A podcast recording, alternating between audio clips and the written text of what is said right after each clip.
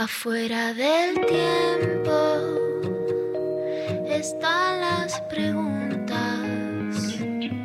las luces y sombras que no tienen fin. Ahí en la frontera están las señales, besando los bordes por donde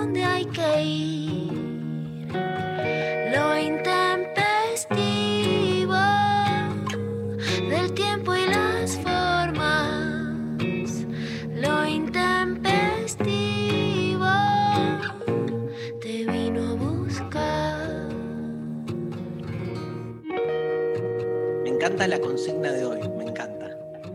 Porque es como, viste, es bi- bien, bien de Twitter. Es muy de Twitter, es como la consigna más tuitera que tuvimos en la historia del programa. Lo que pasa Para es mí que es muy tuya. Para mí es más tuya que Twitter. Twitter No. es más necio y ácido y vos sos más flexible. Está bien, pero en Twitter, yo, yo iba a esto, Lula, a, a la- a la boludez de que en Twitter te dicen cuántos años tenías cuando descubriste que Ah, Exacto. el recurso. Son como formatos que ya se desde ese lugar, claro. Porque ¿cómo es la consigna de hoy, María Stanriver? ¿Qué verdad que creías que era de un modo, descubriste que no era así? Claro. O sea, cosas que pensabas que eran de una manera y que en algún momento.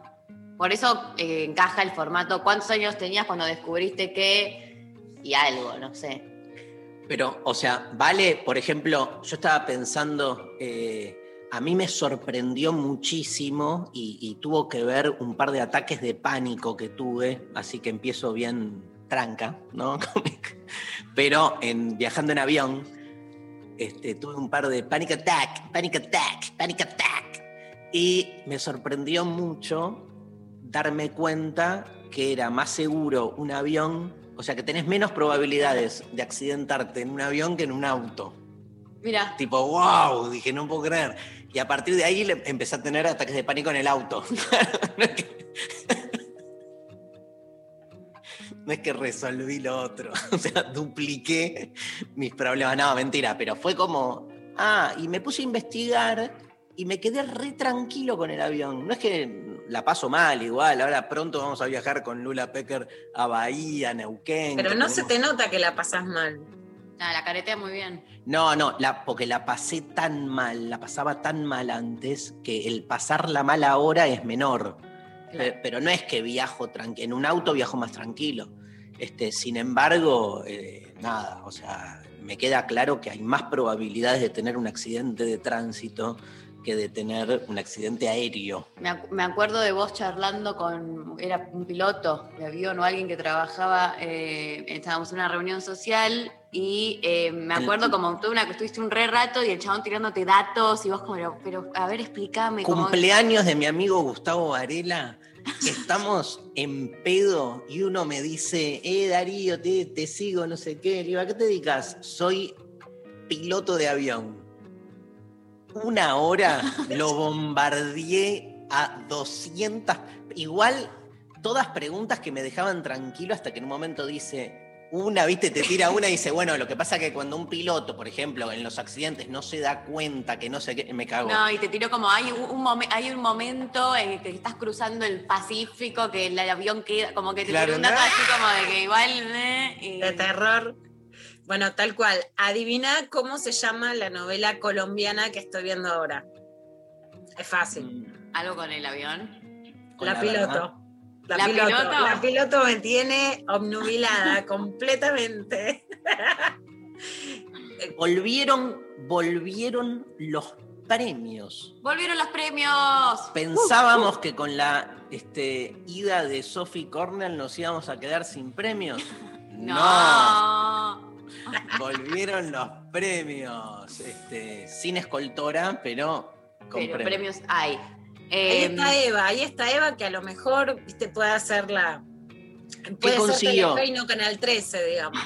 ¿Qué ¿Qué consiguió Angelina Díaz? A ver, María. Eh, estamos sorteando entradas para el streaming eh, de Sol Despeinada, historia sobre la construcción de la belleza y los cuerpos. Eh, hoy, 21 horas, a Vía Conex. Eh, estamos sorteando. el- ¿Pero es, es solo hoy o...? Qué buena pregunta. No, sé. Un polvo, Sí, un es solo de hoy. la noche. Es- Solo, solo por hoy, Darío. Estamos así, ¿viste? Sí. Garche hoy, listo. No, no pedimos más. ¿Pero cómo es el Y viene el título? presente. Historia sobre la construcción de la belleza y los cuerpos a través. Todo hoy. El Conex. O sea, todo hoy la construcción. Entra todo. Entra hoy. todo hoy. La le construcción. vamos a preguntar.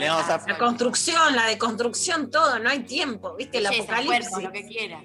A los Che, bifes. no, pero buen, buen plan. Te abrís un Planazo, vino. 21 horas. ¿Qué tenés que hacer? O sea, tenés Mirar eh, Tinelli. Nah, Sí. 21 horas, pero. a las 22 es Tinelli igual. Ahora cambió de horario. Ah, ¿cambió? Sí, ahora la grilla se. Porque entró 8 escalones de 21 a 22. Yo estoy con las grillas en la cabeza. Con la grilla en Eh. la cabeza. Casi voy a ocho escalones, Pecker, ¿eh? Ah, Hubiese ¿qué estado pasó? bueno, eh. No, no, no. No se dio. Pero hubo, hubo diálogo. Hubo conversaciones. El nuevo Sofovich. Querían que fuera el nuevo Sofovich. Ah, ¿sí? Sí. Tremendo. Uh, ¿Vos sabés quién es Sofovich? ¿Cómo no voy a saber quién es Sofovich? Bueno, pero no, no. ¿Pero cuántos está- años te, o sea, yo- ¿En qué año murió? gente, Eva, mirá lo que ¿en- voy a en decir. qué año murió gente que tenga Sofovich? barco y no sea femicida, Darío. Sí, sí, no, no. Mi sueño total, pero de los total, total, total, total, como arriba de todo, pero no digo yate tipo Messi. Igual el clavado de Messi ayer es como, uh, me mata. Pero tipo barquito en el Tigre, que en realidad es, si yo no fuera tan miedoso y me animaría a manejar un, un barco, te digo que me la hago. Pero es que un chabón me lleve en lancha por el Tigre. Ok. Amo. Todo, todo. O sea, 2015 daría todo. murió. Sofovich murió en el El- 2015. El 8 de marzo, que había sido eh, como interesante. Bueno, amenazó a la que Porque era la novia de matarla en, en- en un velerito por ahí. Por eso me vino a colación, Mari. Ese dato no lo tenía. Necesitamos a gente que no sea femicida y maneje un barquito. Quiero saber ustedes, yo ya tiré la mía. ¿Hay alguna verdad que pensaban que era de un modo y después se les reveló que era de otro? ¿Tienen en mente alguna? Ay, yo creía que era esto y después. Em, o sea, siento que un montón de cosas, seguro. Pero que en este momento eh, ¿Lula? mi cabeza. Un montón de cosas, pero una que vos decís mucho, que yo sé que es medio naif, pero estoy en ese momento de mi humanidad. ¿De creí cuál? que la gente iba a ser más buena Ay. es más mala de lo que creí. Sí. Sí. Punto. No hay retorno. Corta la bocha. Corta la bocha, pero aparte te rebanco en esa. Vos sabés que yo siempre fui más este, pesimista que vos. Y vos siempre le pones la mejor onda, pero no da. No da. Sí. Punto, no, no. Punto como, como leí en, en- en un, en un Instagram de Luciana Pecker. Punto. Ahora no puedes poner ni punto, tenés que dejar a dieta. Sos feminista, no puedes poner punto. Bueno. no, no, no podés decidir cuándo terminás una discusión o no. No, punto, no podés, porque sos feminista. Tremendo, tremendo. Este, bueno, ¿nos recordás a...? Sí. Nada, Estoy este es- pensando un montón. Ya me van a Ya va a aparecer. Esto que dice Luciana es porque en, en- es- estamos, e- es, más un código entre nosotros, pero es público, porque en, un, en una discusión que se dio en Instagram, Luciana este, toma postura a partir de toda una, una situación. ¿Querés contarla o no? Este, Dale. No, no, porque está bueno, temazo. Temazo, Tiene que ver, temazo, tiene que ver también con, con todo lo que pasó ayer, con Florencia Peña, todo está relacionado con todo en ese sentido, Por ¿no? supuesto, Sí. por supuesto, porque Soledad Barruti hizo unas fotos preciosas con el estudio de Machado que forman parte de una nota de la revista Gente que le hizo Leandro Ibáñez y en una nota preciosa, unas fotos preciosas donde habla de todo lo que piensa. Ayer, por ejemplo, escuchábamos que por supuesto la nombramos a Sole, a Silvia Ribeiro. ¿Quiénes son las personas que hablan en contra del sistema de producción alimentaria en Argentina? Levanten la mano y que sean conocidos y tengan repercusión. Denme una mano que no le van a alcanzar los dedos. Bueno, la gracia es que si esa persona es mujer y se saca una foto con una camisa blanca y un poco de piel, tiene que recibir una horda de personas diciéndole que entonces tenga cuidado porque la van a usar para vender. Es como cuando te decían, no cojas con ese flaco porque te va a usar. Pero si yo quiero, Claro. ¿qué me usa? ¿Por qué el deseo es del otro, no? Bueno, Después diciéndole que entonces era peor si se fotografiaba con ideales que sin ideales, porque entonces usar la belleza, pero ¿de qué están hablando? O sea, primero, para que las mujeres no retrocedamos en lugares públicos, nos tenemos que dejar de atacar entre nosotras. Mm. Punto. O sea, no hay debate, es punto. Dos, las mujeres hacen lo que se les canta. Si quieren comemos tortas, si quieren, si queremos somos más gorditas porque comemos, si quieren comen súper natural, si quieren se sacan fotos y si quieren no se sacan fotos, si quieren muestran piel, si quieren no la muestran. Nunca juzgar a las mujeres y además cuidar a las que están diciendo un discurso que hoy no tiene ninguna incidencia en los medios masivos.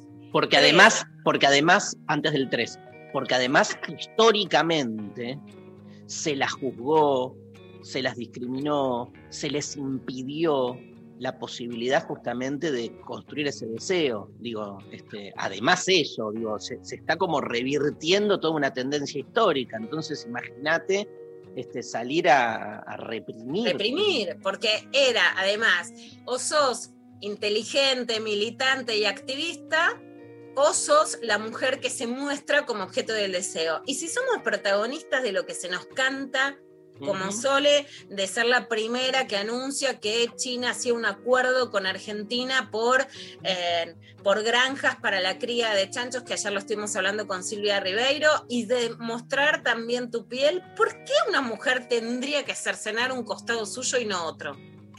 Y además algo muy importante, muchas periodistas, Sí. pero yo incluso, pero yo soy orgullosa, una época en que las periodistas y escritoras que negaban su pasado por revistas femeninas, del espectáculo, etcétera.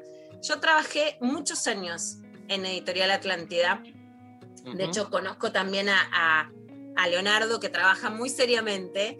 Y peleé mucho en esos lugares por escribir las mismas notas que después, por ejemplo, pude hacer en las 12 de página 12 o en libros ultrafeministas. Y jamás aceptaría que sea denigrado un lugar. No es que voy a reivindicar a esa revista, sino a las personas que trabajan con dignidad.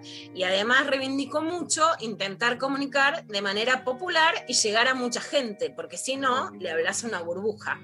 Y más allá de todo lo que reivindico, no permito, no permito desde el lugar que me toca que se agrede a una mujer por lo que decide hacer con su cuerpo. Pero y el, el fin, eh, ¿te acordás que todo esto empieza porque vos pusiste punto? No, sí. Yo puse cosas antes, pero porque también después de leer un informe que, que lo comenté acá de Sandra Chaer, que eh, las mujeres por no recibir tantas agresiones estamos inhibiendo el debate, hay un momento que decís, bueno, das un debate, pero también hay un debate que puede ser horizontal, pero hasta un punto, porque no le están escribiendo una carta a Santa Claus que le llega Claro. a Alaska, le están escribiendo a la persona que sacó una foto en la camisa y que está leyendo lo que dicen. Entonces es las personas no están opinando en su casa, le están, están diciendo algo que lastima a la persona que la lee. A mí las cosas que me han escrito sobre mi cuerpo me lastiman y por lo tanto me inhiben.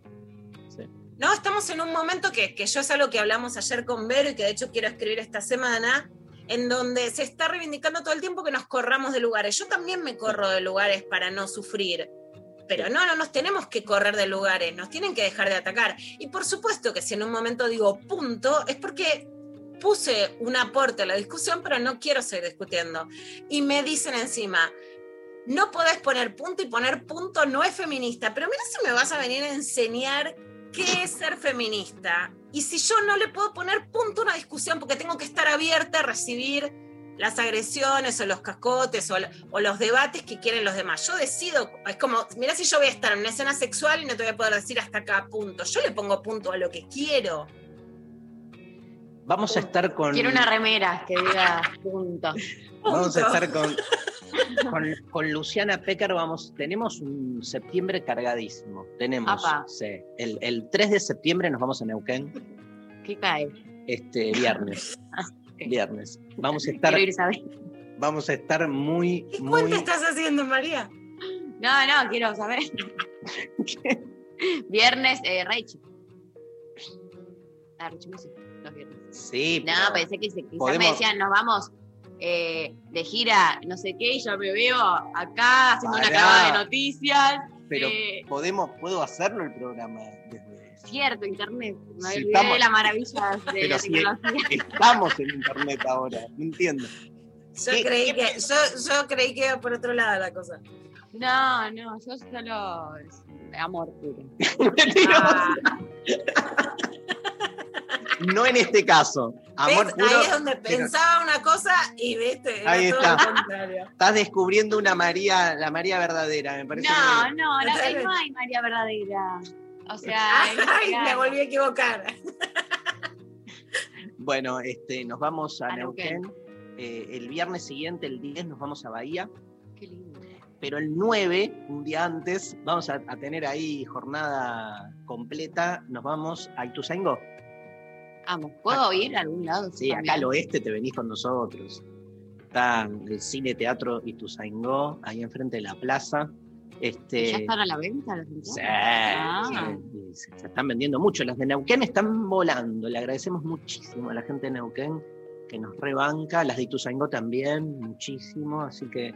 Y qué lindo ir a Bahía. oeste, el sur. ¿Cómo? A Bahía. Qué lindo ir a Bahía. Yo fui Total. un montón de veces, un público increíble también.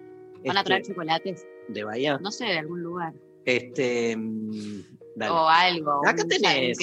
acá mi amiga Daniela Neuquén. trajo Es verdad, trajo los, choco- de los Rapa Nui. chocolates que había. Qué rico. Esos Bueno. de Rapa Nui. ¿A Bueno, qué hora pero- no cierra Rapa Nui? Pero los que vienen los de viaje tienen otra mística. ¿Están, llegando, están llegando mensajes, Eva? ¿Están llegando mensajes? Sí, están llegando mensajes, este, Flojito. audios. ¿Dónde escribe la gente? 11 39 39 88 88 11 39 39 88 88 arroba lo intempestivo en Instagram, en Twitter les estamos leyendo por todos lados eh, qué verdad que creías que era una manera después descubriste que no era así pero aplica a lo que Aplica sea a todo. la letra de una canción por ejemplo Sí. que la cantabas de una manera y después era otra esa no es Ah, una sí. verdad pero bueno se- puede ser. Puede ser. Se me ocurrió, digo, entre otras cosas, porque hoy Sol Despeinada, Lula María trae el Sí. tema de la menstruación mitos de la primera menstruación y mitos de la primera menstruación. Y bueno, me- acuerdo, después lo charlamos con Sol en la primaria, las cosas que decíamos los varones Ah, cuando eso, eso. nos, claro, o sea, lo, lo que era como, viste, la, la total falta. Y primero crees que va a ser como el pis, que lo vas a poder dominar. Después no Sí. dominas nada. Increíble. Obvio. ¿Dónde, dónde escribe la gente? 11 39 39 88 88 O, o manda audios. 11 tre- y manden audios, eso. Sí, sí, mandan audios, responden una consigna o contándonos cosas. Bueno, Eh, vamos a escuchar música hoy con Evangelina Díaz, con Lali Rombolá en producción. Este, arrancamos la mañana del intempestivo con uno de mis novios, Gustavo Cerati, al que extraño y amo. Y este, este temazo de- de- del primer Soda Stereo, sin sobresaltos.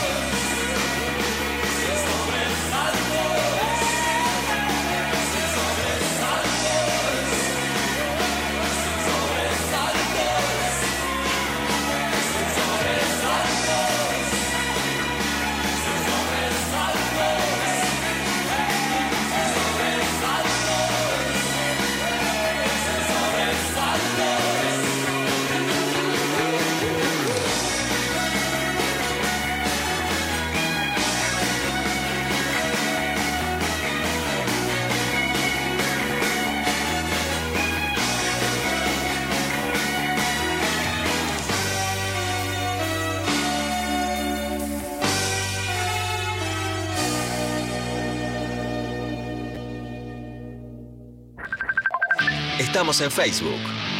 Nacional Rock 937. La noche. La noche se abre sin vuelta atrás. La frontera.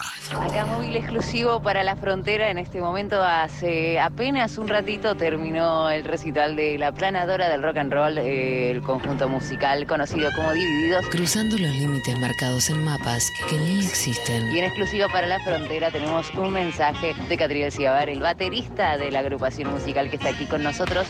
Martes a sábados de 0 a 2. Con Coco Frontera. terminar de tocar y escucharlo, escucharles, muchachas, Coquito cantando, volver, ¿era volver? Volver, volver de Barchita. Por 937. Nacional Rock. Hace la tuya. Te lo digo en versito, mira. Sin pinchazo en el brazo, escapémosle al abrazo. Ponete el barbijo y que te quede prolijo. Se puede tomar distancia sin perder elegancia. Lavémonos las manos. No seamos infrahumanos. Esto último no me gustó, pero lavate las manos igual. 937. Nacional Rock. Hace la tuya. Hace la tuya. Pero no hagas cualquiera.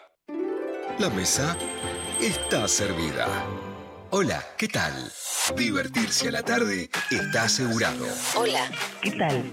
Lunes a viernes de 13 a 16. Calu Bonfante, Diego Ripoll, Nati Carulias.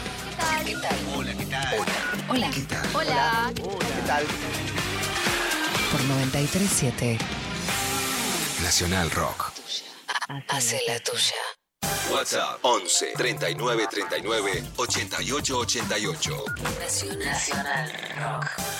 Mensajes Al 11 39 39. 88 88. Bueno, mensajitos que están llegando. eh, 11 39 39 88 88. Les estamos leyendo y escuchando. Hola Intempes, nos llega por WhatsApp. Yo creía que mi vieja hacía siempre todo bien y me di cuenta que no es perfecta. También pensé que iba a seguir teniendo las mismas amigas siempre y no fue así. Ah, Es que hay mucha, de pendejo o pendeja, hay mucha, demasiada estabilidad, ¿viste? Está muy asociada la, la- la niñez a, a un mundo que está bien, por otro lado, yo qué sé. O sea, ¿qué vas a hacer con...? No sé si tanto estoy ¿No? De ¿No repente un día te despertás y enterás que no existe Papá Noel. Chau, te cagan la vida. Otro pero- día, eh, pum, eh, tu amiguito, no sé, viste, a- ves a algo que te vas enterando de cómo funciona el mundo, No, es no, un por eso, digo, por eso digo, o sea, La adolescencia es una verga. la estabilidad previa, o sea, como que estás de, de muy chiquito todo, pero es así, to- todo, es divino, todo encaja y de repente, aparte lo de Papá Noel, casi nunca es fruto como de una mm, decisión racional, o sea, este, viene un boludo y te... te, te- Sabía te que. Papá Noel es el papá. ¡Pará! Y la familia diciendo, pero nosotros habíamos decidido... Este, Esperar hasta que cumpla. eh, 14. me pasó algo. No, yo a mi hija, por supuesto, supliendo lugares, me disfrazaba de Papá Noel que me encantaba y Uma se asustaba muchísimo de Papá Noel, empezó a los gritos tipo, la verdad, vos crees que le vas a hacer una Navidad genial y haces un desastre, ¿no? Y al contrario, ella hizo un dibujito de Papá Noel que yo amo y que puse toda la vida en la puerta de mi casa, como si fuera un cartel de Navidad, como si fuera un arbolito que nunca sacás. Toda la vida Uma pidiéndome que saque ese dibujo, que le daba vergüenza que vinieran sus amigos y que estuviera ese dibujito infantil. Y yo no lo saco, me gusta, no lo saco. Bueno, este año le presté en el verano las vacaciones a un amigo y, eh, y cuando vinimos no estaba el dibujito de Papá Noel. Uma, que toda la vida luchó para que saque ese dibujito, empezó los gritos creyendo que era mi amigo que había traído chicas y que entonces le había dado vergüenza su dibujo de Papá Noel y se puso re mal a favor del dibujito de Papá Noel. No era mi amigo, no era esa la situación, lo había sacado otra persona que es parte de la familia para hacer un cuadro con ese dibujito por todo lo que yo lo quería. ah. Pero una verdad que vos crees que vas a hacer una Navidad genial, te sale mal y crees que algo no les gusta y después lo reivindican. Eh, Quiero escuchar a la gente. Bueno, Dale. Vamos. Eh, una verdad que yo creía que era absoluta era que yo no iba a poder eh, atravesar esta cuarentena y esta pandemia sola. Igual yo vivo con mi gata, pero bueno, es otra cosa. Y, mm, y me descubrí en varias oportunidades, eh, varias, eh, disfrutando, disfrutando, conectada conmigo, con, con lo que estaba haciendo, con mi lugar.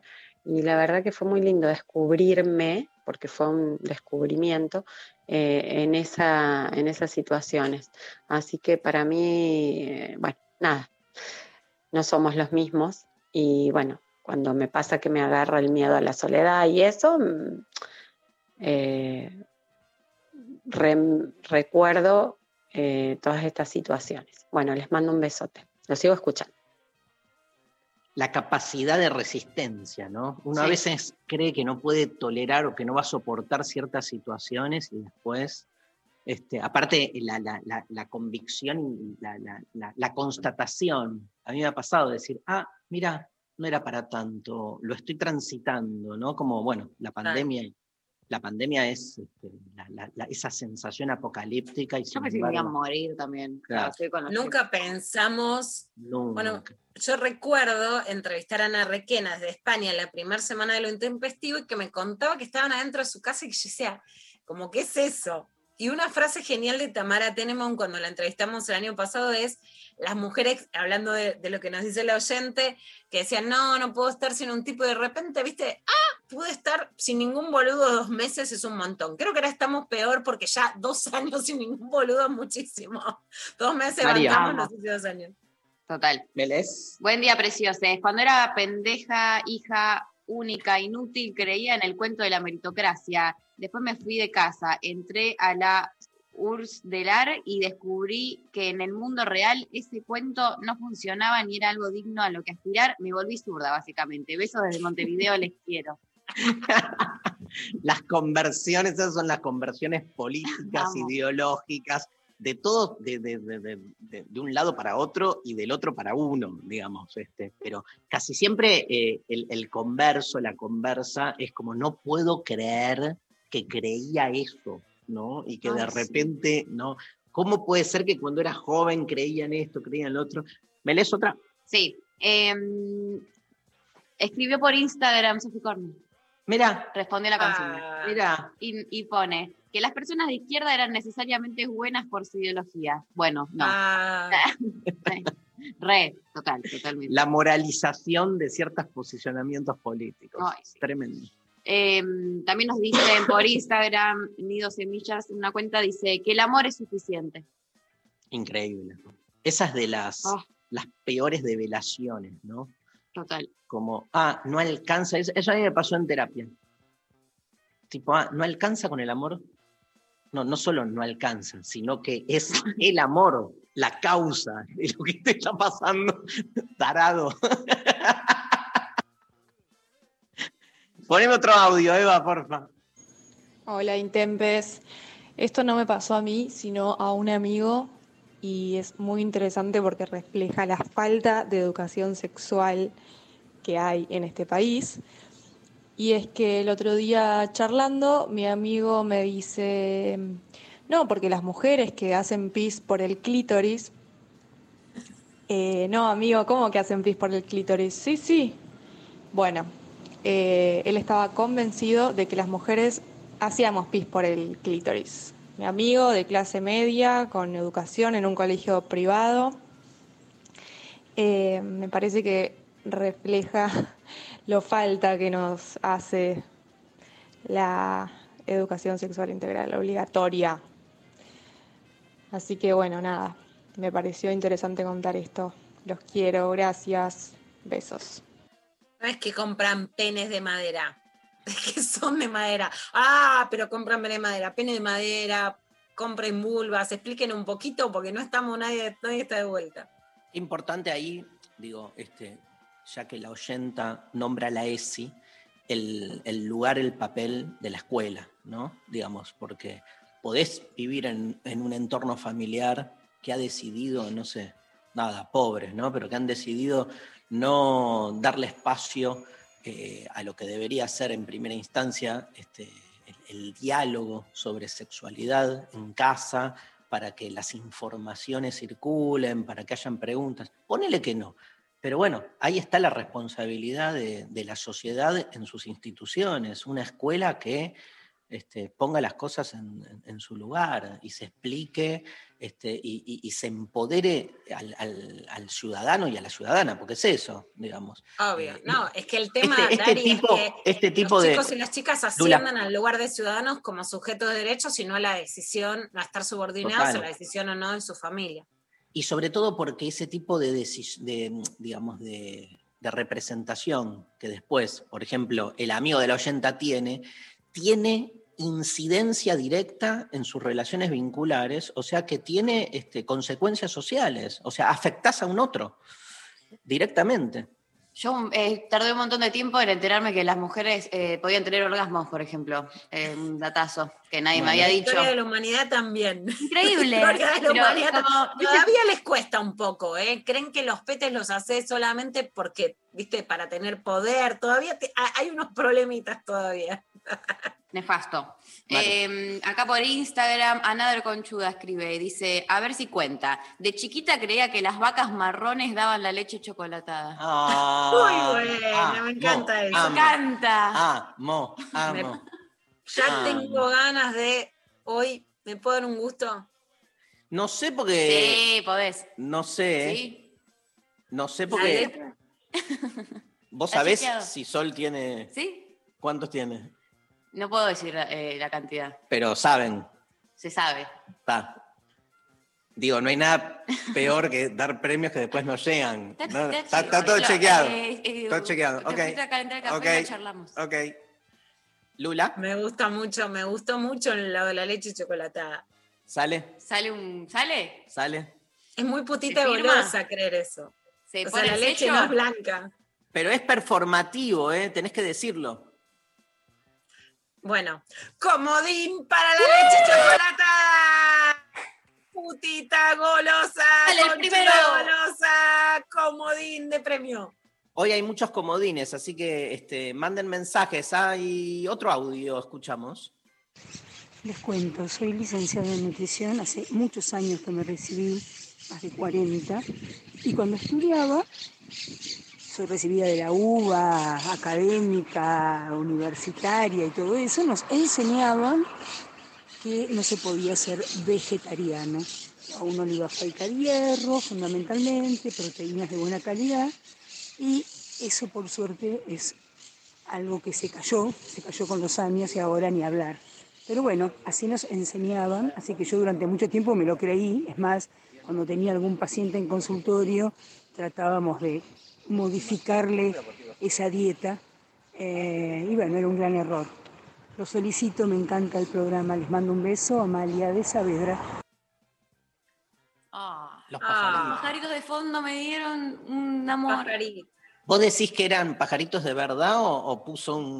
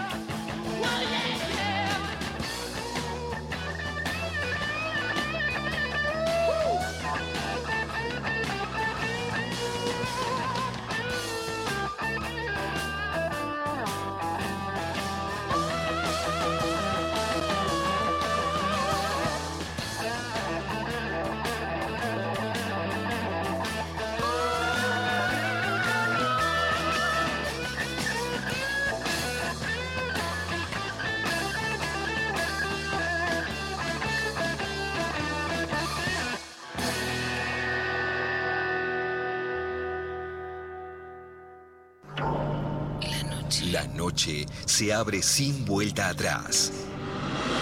La frontera. Acá móvil exclusivo para la frontera. En este momento, hace apenas un ratito, terminó el recital de la planadora del rock and roll, eh, el conjunto musical conocido como Divididos. Cruzando los límites marcados en mapas que ni existen. Y en exclusivo para la frontera tenemos un mensaje de Catriel Ciabar, el baterista de la agrupación musical que está aquí con nosotros. Martes a sábados de 0 a 2 con Coco Frontera. Terminar de tocar y escucharlo, escucharles, muchachas, Coquito cantando, vol- ¿era volver? Volver, hola Ferrer de Barchita. Por 937 Nacional Rock. Hace la tuya. La mesa está servida. Hola, ¿qué tal? Divertirse a la tarde está asegurado. Hola. ¿Qué tal? Lunes a viernes de 13 a 16. Calu Bonfante, Diego Ripoll, Nati Carulias. ¿Qué tal? Hola, ¿qué tal? Hola. Hola. ¿Qué tal? Hola. ¿Qué tal? Por 937 Nacional Rock. Hace la tuya. Clavada de noticias con Luciana Pecker. Agite. Sin concesiones. Estábamos escuchando Pescado Rabioso, el blues de Chris. Se nos cortó la, la conexión justo cuando estábamos bardeando a los pajaritos. No, nos merecemos, nos merecemos por, por eso, por, por, Por males. desconfiar de los Por, por desconfiar y pensar que era una puesta en escena de la oyenta que ponía Sí, un. una hermosa. Aparte dije un cassette. Ahí se cortó. Dije cassette y se cortó, obvio. Bueno, se viene un Caminando por el parque estaba. Caminando por el Parque Saavedra, Sí, seguro, claro, me imagino. ¿Cuántas veces te he llevado María al Parque Saavedra? Ay, sí, en bici. Porque A dar vueltas. Vivíamos ahí cerca y Los sábados a las 8 de la mañana. la llevaba María. Sábados 8 de la mañana. Planazo. Te la debo, ¿sabes cómo Bien te la tempra. debo? Bueno, típico, ¿no? De, de- ¿Qué haces ah, si no? ¿Qué hace- hay que hacer algo los pibes. Los sacas a pasear. a que- Bueno, pero son, son maneras. ¿Dormís o Nos despertábamos mayor temprano. para que le juegue a tu hija menor y duermas un rato más? Estábamos solos en ese momento. Estábamos solos, María no y yo. nadie más. Claro, este, recién Ah, separados. buenas ¿no? épocas. Buenas épocas, dije, uy, ni que viste cómo es. Total. Este, y teniendo ahí los dos que nos despertábamos temprano, me acuerdo que. La ma- las mañanas eran eternas. Yo me acuerdo de eso como que, como de que la hora del mediodía era algo que me parecía Lejísimo. lejísimos eh, en ese momento de la vida y hoy es como que llegan así nomás. Bueno, clava de noticias, Luciana Pecar. Clavada de noticia. Una de las mejores noticias del año, de la década, te diría. De la década. De la década. Esta sí es ganada. Puede ser un poco más leve, medio de la crisis. Nos agarró, digamos, más agarraditos de la billetera. Pero una noticia que conceptualmente realmente es muy, pero muy superadora. Por primera vez en América Latina se reconoce la tarea de cuidar a hijos e hijas de parte de las mujeres, o sea, la tarea de la maternidad como aportes jubilatorios. O sea, vos trabajás un año y eso haces aportes, cada cual hace el aporte que sea, ¿no? Tres mil pesitos, dos mil pesitos, pero tiene un número, ¿no? Vos cuando cobras en blanco te dicen, ok, esto es para tu aporte jubilatorio. Bueno, por primera vez se reconoce la tarea de cuidar como aportes jubilatorios. Conceptualmente, simbólicamente, es un paso enorme que da la Argentina. En América Latina solo está el sistema público de cuidados en Uruguay, hubo una experiencia en Costa Rica, pero esto realmente es superador conceptualmente, más allá de después cómo se opera. Ya están atendiendo, ayer llamaron a lo loco al ANSES, dieron 5.200 turnos, o sea, está Tremendo. estallando el teléfono del ANSES. Me sorprende y mucho lo poco que se está difundiendo la noticia en los medios, ¿no, Mari? Vos que mirás. No la vi, no la vi mucho, la verdad. Eh, por eso también me sorprende este número, porque pensé que era como que había llegado menos, entonces que capaz que no llamaba tanta gente, y la verdad es que está buenísimo lo que estás diciendo. Exactamente. La verdad es que a mí me sorprende la poca repercusión porque hay noticias que a veces te dicen, no, eso no le interesa a nadie, esto le interesa a muchísima gente. Bueno, se van a poder jubilar. Este año 155 mil mujeres es el número que sacan en ANSES. ¿Por qué? Porque en realidad vos tenés que tener 30 años de aporte y tenés que tener más de 60 años. En la Argentina, y este número se conoce muy poco, solo uno de cada 10 mujeres tiene esos 30 años de aporte para poder jubilarse. ¿Por qué? Por la informalidad laboral. Recordemos que además de todo lo que sucede desde la flexibilización laboral, la, mayoría de las mujeres en la Argentina, uno de los trabajos más importantes es ser trabajadoras domésticas. Hay muchísima informalidad, pero además claramente la maternidad, te- aún teniendo trabajos en blanco, te corta algún periodo, ¿no? En el que eh, no tenés los aportes enteros. En la Argentina, a partir del kirchnerismo, hay moratoria, pero para llegar a esa moratoria mm, podés comprar años retroactivos, pero hasta el 2003. Entonces había mujeres que ni siquiera con la moratoria podían llegar. En la práctica este es un súper empujoncito, ¿viste? Cuando yo hablo mucho de darnos piecito entre mujeres, ¿viste? Esto es más que un piecito. No es solo ayudar, es cuando ya la Trampolín. la cachas y la ayudas a subir viste, que agarrás de las piernas y haces fuercita. Bueno, esto de ser fuercita para que lleguen a la jubilación, eh, que en la Argentina el, el nivel de jubilación de las personas de la tercera edad es alto, es 94%, pero por supuesto faltan un montón de mujeres. Se va a reconocer un año de aportes por cada hijo o hija, se van a reconocer dos años en los casos de discapacidad y en los casos también de adopción para premiar de alguna manera esos esfuerzos y tres años en el caso de cada hijo inscripto con la UH. Esa medida también me parece simbólicamente muy importante porque ahí no solo es que las mujeres tenemos diferencias con los varones, sino que las mujeres más pobres tienen grandes diferencias con las mujeres de sectores medios y es, una, es un claro empujón a las mujeres pobres que además también trabajan mucho más en la informalidad o en las tareas domésticas, en las tareas de limpieza y que van a tener muchos menos aportes. Tres años para quienes tienen la UH es un empujón grande para llegar a la jubilación y es una medida súper importante que ha tenido además muy, pero muy buena recepción. Vamos a escuchar algunas de las cositas que pasaron con las mujeres que ya ayer se pudieron jubilar. La primera fue el sábado, así al toque, ni bien empezó agosto. ¡Qué emoción!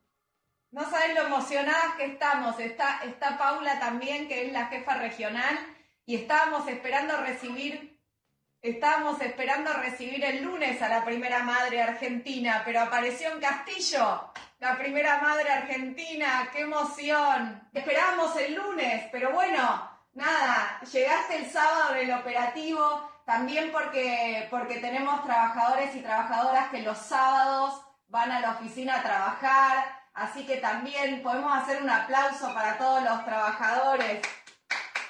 Soy Olga Leguizamón, eh, tengo dos hijas que cobraron la situación, Maura y Sofía, y bueno, y ahora me salió el trámite de la jubilación y estoy agradecida a ANSES por ser la primera de toda matanza.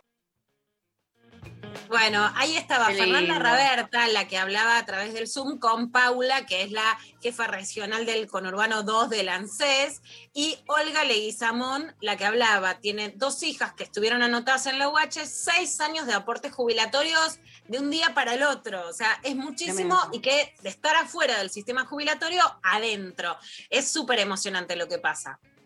Mañana vamos a, a tener una entrevista con, con Diana Mafía, qué lindo, ¿no, Lula? Pensando, escuchándote con esta noticia, digo, tantas cosas, este, tantas luchas compartidas entre vos, Diana, desde hace tantos años, desde tal vez lugares de enunciación diferentes, como la filosofía, el periodismo, pero fascinante ver este, cómo van cambiando los tiempos y se van logrando ciertas conquistas. También situaciones que no, que parecen no cambiar, pero digo, algo se mueve, eso no cabe duda. Eso es, bueno, digamos, criticamos mucho el día a día, pero yo creo mucho, y Diana es muy optimista en hacer un balance histórico de todo lo que logramos, ¿no? Y es muchísimo. La semana pasada hablamos con Pau Rafeta, que es una persona trans, que es quien trabaja hace muchísimos años en Tierra Violeta, el Centro Cultural de Diana Mafía, ¿no? Y siempre se puede pedir más, siempre podemos criticar algo de lo que se hizo, pero la posibilidad, ¿no? De, de que haya personas trans anotadas con un documento, reconocidas por el Estado, Diana Sí. que ha trabajado con Loana Berkins en la legislatura y después en la magistratura de la Ciudad de Buenos Aires. Es increíble todo lo que, a todo lo que hemos llegado. Si querés, escuchamos un testimonio más de otra mujer que pudo jubilarse, María Rosa Espósito, a través de este sistema que se llama reconocimiento de tareas por aportes de cuidado, que si van a la página del ANSES, que es anses.gov.ar, buscan en esa ventanita para consultar, anotarse y sacar un turno. A ver qué decía María Rosa. Me pude jubilar acá en, en la sede de Citibel, gracias a mis hijos, por el aporte de mis hijos. María Rosa, me llamo María Rosa Espósito. Estoy re contenta, re feliz. Bueno, hay algo hermoso en lo que dice María Rosa Espósito y también algo que es muy interesante de analizar sobre, digamos, cómo podemos analizar las frases que decimos para que tengan un impacto y después resignificarlas, ¿no? Sin que de afuera nos vengan a, levantar un dedo. Por ejemplo, la frase clásica de estos años que es, no es amor, es trabajo, y María Rosa dice, sí es amor, ¿no? Que además, con muchos años de dar vueltas por los barrios populares, en, en muchos lugares, siempre lo que dije es que la mayor diferencia de las mujeres sectores populares es que tienen una pasión por la maternidad que yo en lo personal amo y admiro muchísimo y he aprendido mucho, y que tienen una gran pasión, digamos, por eso, que no es algo, va más allá de los mandatos, lo defienden y les importa. Y esta idea de gracias a mis hijos. Entonces, al reconocerlo como trabajo, incluso podemos cambiar este lema feminista, porque los lemas son para cambiar una idea. Che, no lo hace de onda, es trabajo. Ahora, una vez que el Estado reconoce que es trabajo, más allá de todo lo que falte, que las medidas siempre se quedan cortas, pero que simbólicamente está reconocido, también es amor, porque que sea trabajo no quita que también pueda ser amor, ¿no? Pero las reformulaciones se dan en la medida también que avanzamos en los derechos y a la vez avanzamos, retrocedemos. ¿Qué pasó ayer? Que fue el escándalo del día con una repercusión muy alta. A veces hay cosas que pasan inadvertidas y esto generó muchísimo muchísimo movimiento en redes, en canales de televisión. Ayer estuve con Catalía y Diego Schulman en Fuego Amigo, recién con Diego Iglesias Alejandra Quevedo en C5N, bueno, a través del Zoom en este caso. Las declaraciones de amo Florencia... que te llamen, amo que te llamen para estos temas, porque son la voz más importante y más este, aguda, eso, más aguda, como de poder ver el tema en toda su dimensión, no quedarte ni en la boludez, ni en la chicana, ni en la lectura más superficial o banal que a veces este, se da en los medios. Entonces, amo, amo que te llamen y que puedas de algún modo este, dar otra perspectiva. Gracias, como siempre, Dari.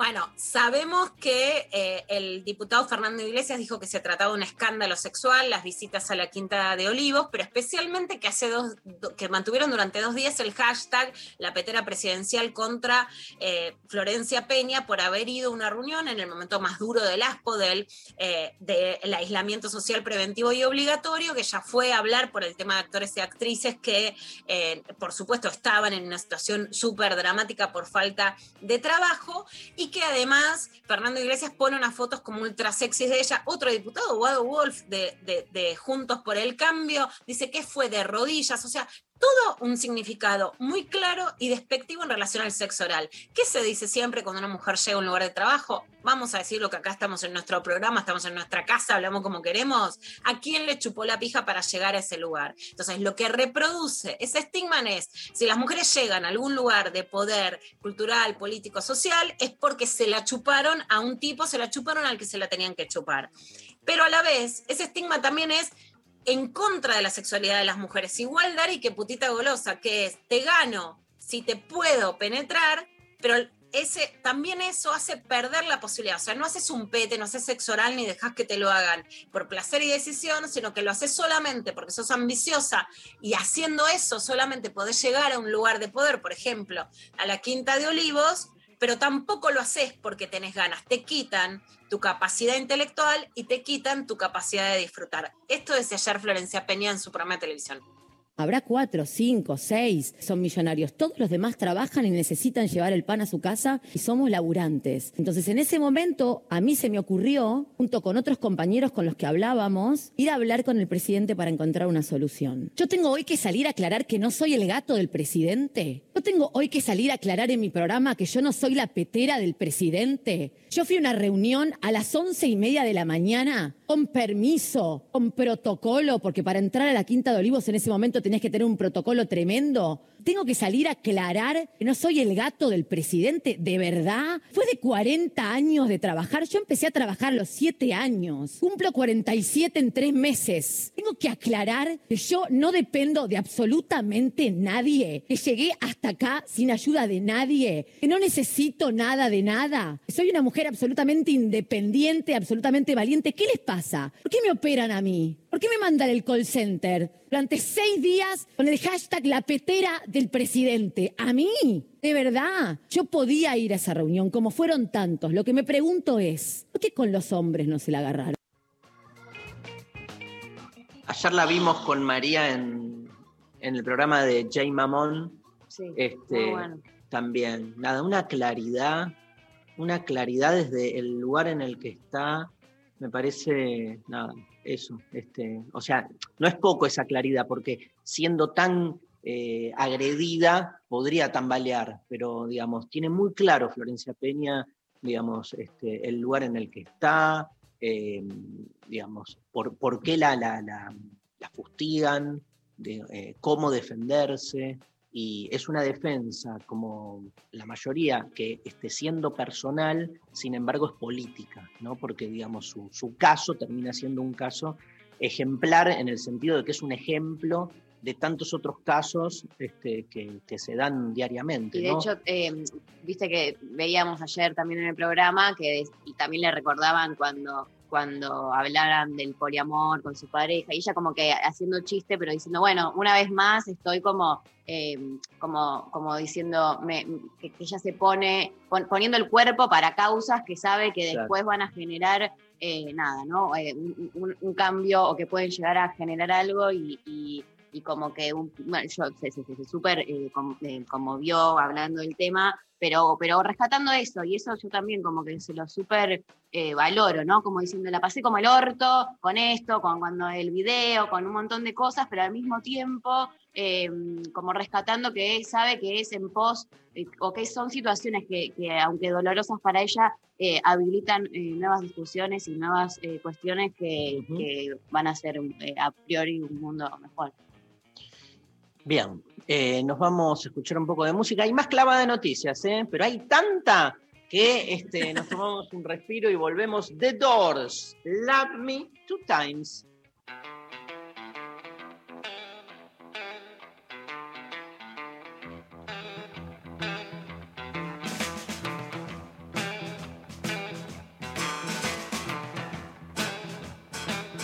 Love me two time, baby. Love me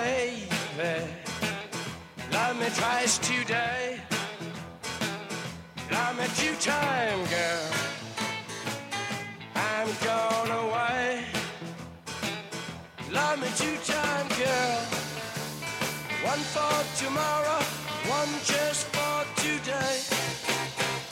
Love me two time.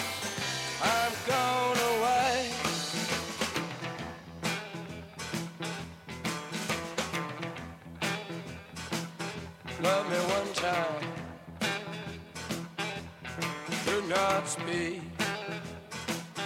Love me one time.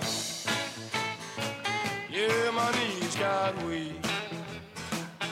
Love me two time, girl. Lost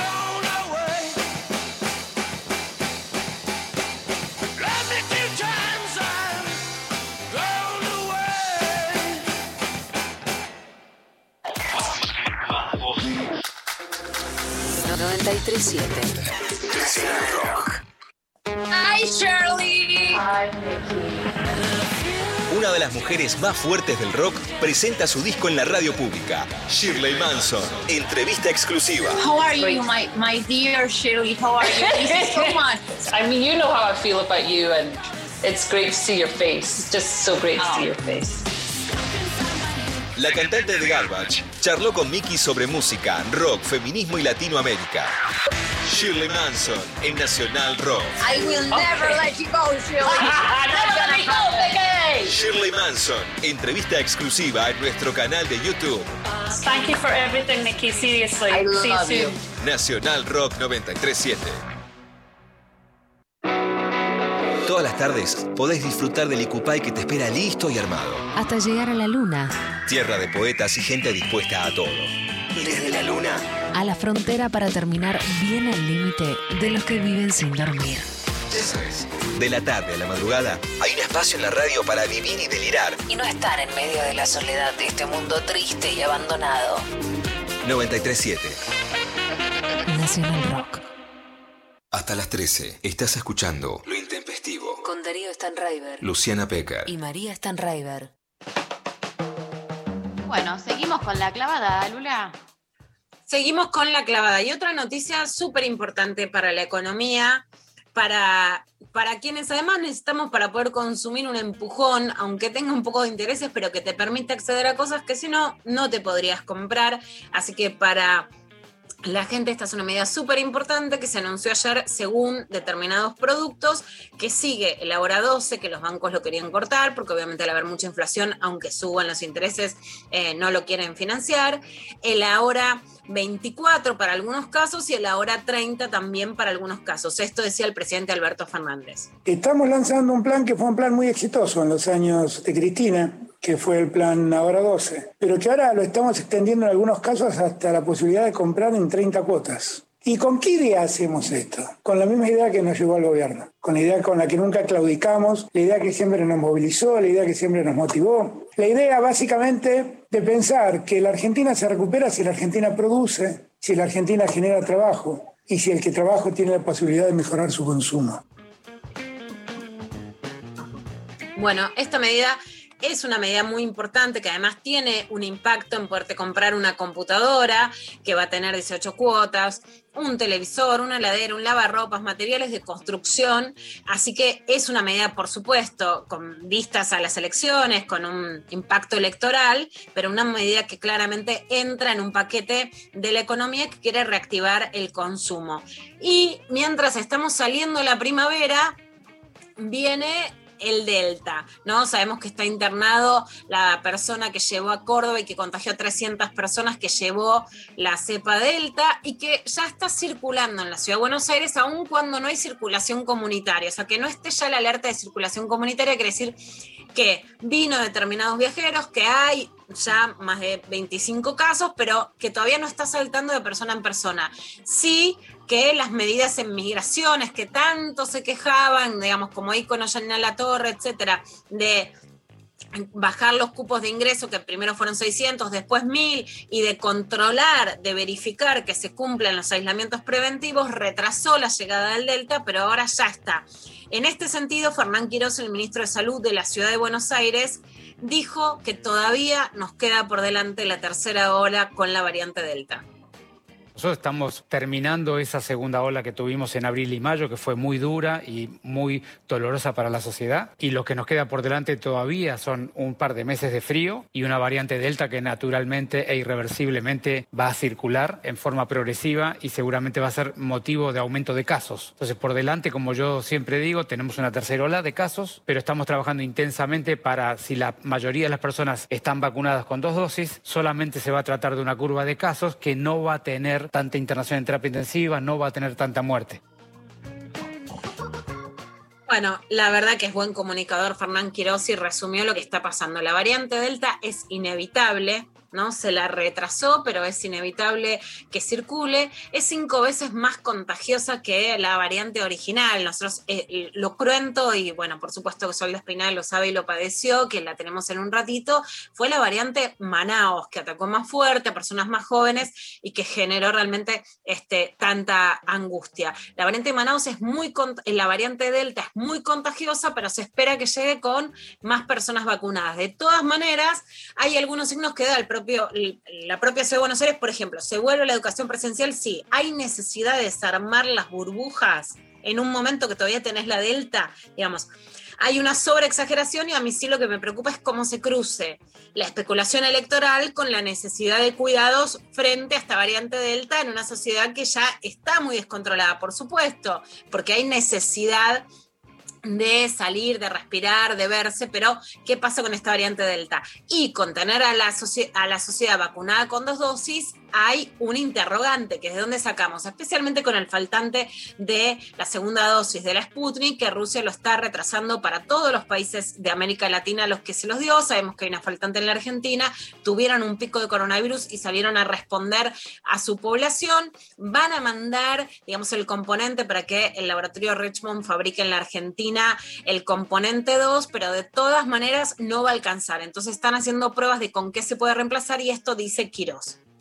Lo que se ve con las vacunas de, cuando a AstraZeneca como primera dosis en Europa le dieron segunda vacuna de ARN mensajero como Pfizer, lo que se ve es que la inmunogenicidad, si la respuesta inmune incluso es mayor que dos de Pfizer, primera AstraZeneca y segunda de Pfizer, da un poco más de respuesta inmune que incluso dos de Pfizer, pero que también da un poquito más de efectos adversos, lo que se llama la reactogenicidad, la fiebre, el dolor en el hombro, en fin. Y de Sputnik y, AstraZeneca no o hay, Moderna, no hay todavía no es- Sputnik y Moderna, que es lo que estábamos hablando, no hay experiencias en el mundo, pero nuestros resultados son muy parecidos a lo que te acabo de contar en términos de seguridad. Si pasada la, etapa de seguridad, nos falta ver la inmunogenicidad, pero también es auspicioso el resultado que vamos llevando. Así que yo espero que para el final de la semana que viene ya pues, tengamos un plan claro para estas personas que están esperando su segunda dosis y ese plan claro signifique que a lo largo de 10, 14 días después a ese resultado podamos eh, ofrecerle a todo el mundo la opción de vacunarse.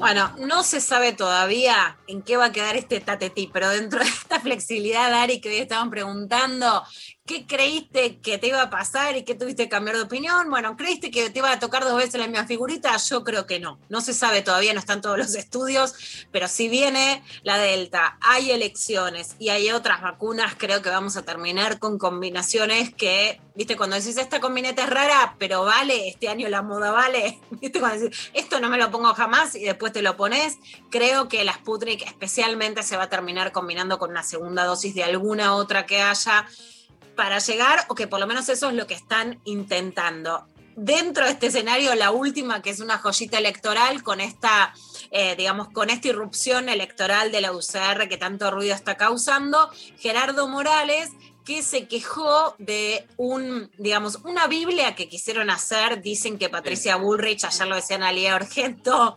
eh, para un poco alinear, que era como no mentirás, ¿verdad? La mentira, la verdad, viste, Patricia decía, bueno, querían decir que se porten bien y Gerardo Morales contestó, pero esto es para jardín de infantes. Bueno, esto decía. La verdad, defraudamos a gran parte del pueblo que nos había acompañado y nosotros tenemos que repensar eso. Y más allá de que al radicalismo le ha tocado un rol secundario en el gobierno de Cambiemos, nos hacemos cargo de Cambiemos como corresponde y hemos tenido la responsabilidad de acompañar y también hemos tenido la responsabilidad de cuestionar algunos temas como la política tarifaria.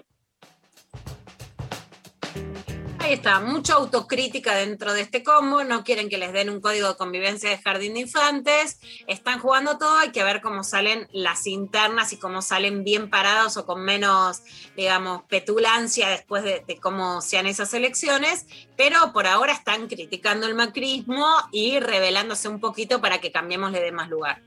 Está interesante la interna ahí. Sí. Lo que hay que recordar, en, en el peronismo la interna este, e- es histórica, se la reconoce y aún hoy, con un gobierno que apuesta a la unidad, con un peronismo en realidad que apuesta a la unidad, porque no el gobierno, el peronismo apuesta a la unidad, eh, no dejan de, de saberse y de manifestarse la- las internas típicas de un peronismo que siempre fue un, campo de conflicto interno. Eh, en la oposición también era así. Digo, lo que, lo que no hay que olvidar es que hubo un gesto este, de parte en su momento de Lilita Carrió y una decisión de generar la alianza eh, que, que constituyó después Cambiemos, pero que eso de ningún modo, digamos, este, minimizó las internas entre los distintos frentes, porque ahí tenemos el radicalismo, el PRO, con intereses muy, muy diferentes. Podemos decir que también algo que los une sí fue hacer frente al, peronismo en su momento, el kirchnerismo en el gobierno, y que bueno, digamos, este, no es que se está rompiendo la oposición y de repente afloran las internas, siempre estuvieron, digo, hay que... Pero no las sabíamos, no sé, o no estaban tan en. eh, en evidencia. medios. No estaban tan, Sí. por, pero, pero sin embargo, hasta lo que fue ese manotazo, ¿no? Como para conformar la alianza Cambiemos, este, esas internas eran permanentes, ¿no? Claro. Este, lo que pasa que ahora, digamos, este, eh, es mucho más real, digamos, es mucho más honesto, en- si querés. Este, Sí. lo que Y cuando sucede. habla de, de las tarifas, Daría, ahí sí hay dos posturas, digamos. O sea, a ver, Macri dice que se arrepiente de haber sido más flexible, o sea, aumentaría más las tarifas Claro. más rápido, y este sector del radicalismo te dice que sería más laxo y aumentaría menos las tarifas. O sea, Total. hay una puja ideológica en el medio de que parece que es un todos contra todos. Yo creo que hay, otra grieta que es de la que este, poco se habla, pero que claramente, otra grieta en el sentido de la conformación de otras alianzas, que es la alianza, vamos a llamarlo de gobernabilidad, que hay una alianza tácita entre aquellos que este, tienen puestos ejecutivos. Y en ese sentido, un gobernador, sea del partido que sea, no deja de estar alineado con otro gobernador o, o con este, otros que cumplen funciones ejecutivas, porque este, antes que nada están detrás de sostener su mayor poder, que es la gobernabilidad, ¿no? Entonces, eh, eso a veces se nos escapa, lo pensamos demasiado con camisetitas, ¿no? Como este, sos de uno, sos del otro, y me parece que esos cruces hasta le hacen bien a la República, digo, le, le hacen bien al, al juego democrático. La República. La República. Bueno, Eh. escuchamos música y se viene Sol despeinada con, con menstruación. Se viene Sol despeinada toda. con menstruación. Este, ¿Qué escuchamos? María, la franela, ¿no? ¿Te acordás de la franela? Hace mucho que no escuchamos Sí. este grupo que se hizo famoso por su. No, no sé, era Ah, sí, sí, pero se popularizó. con la canción de 678. Sí, va a ser Claro. tan linda ser un puente, Puente. Sobre el mar, Para.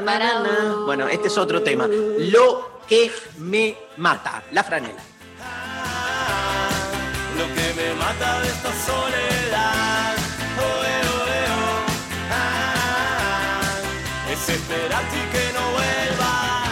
Enloquecido estoy sufriendo, es el veneno que quema adentro, me desespera tu libertad. Es para mí la peor crueldad. Oh, eh,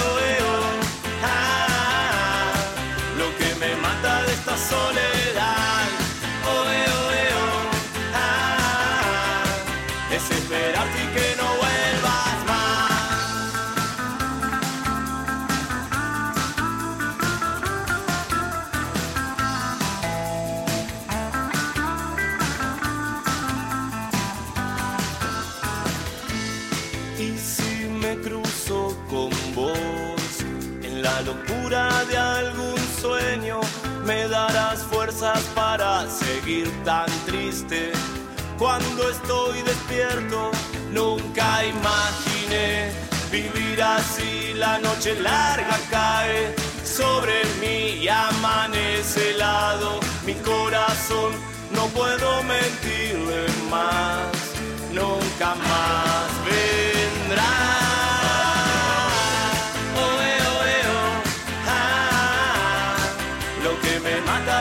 Mata de esta soledad. Oe, oe, oh, ah, es esperarte y que no vuelvas más. Oe, oe, oh, ah, lo que me mata de esta soledad.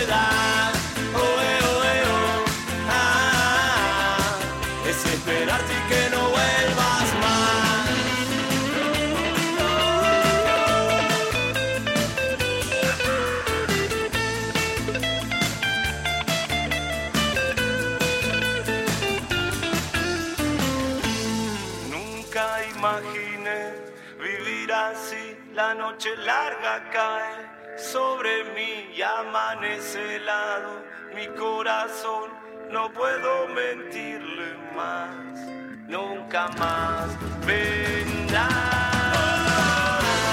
Oh, ah, de esta soledad. Oe, oe, oh, ah, desesperarte y que no vuelvas más.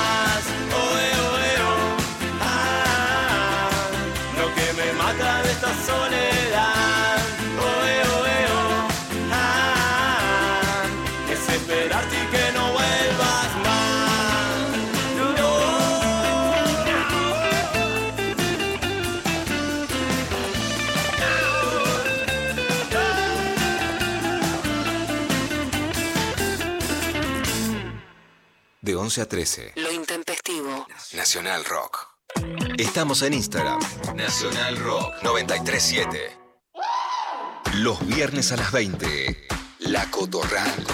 Me propongo pensar y hacer pensar que las identidades travestis trans, todas identidades no heterosexuales, somos un elixir gigante preexistente a la conquista.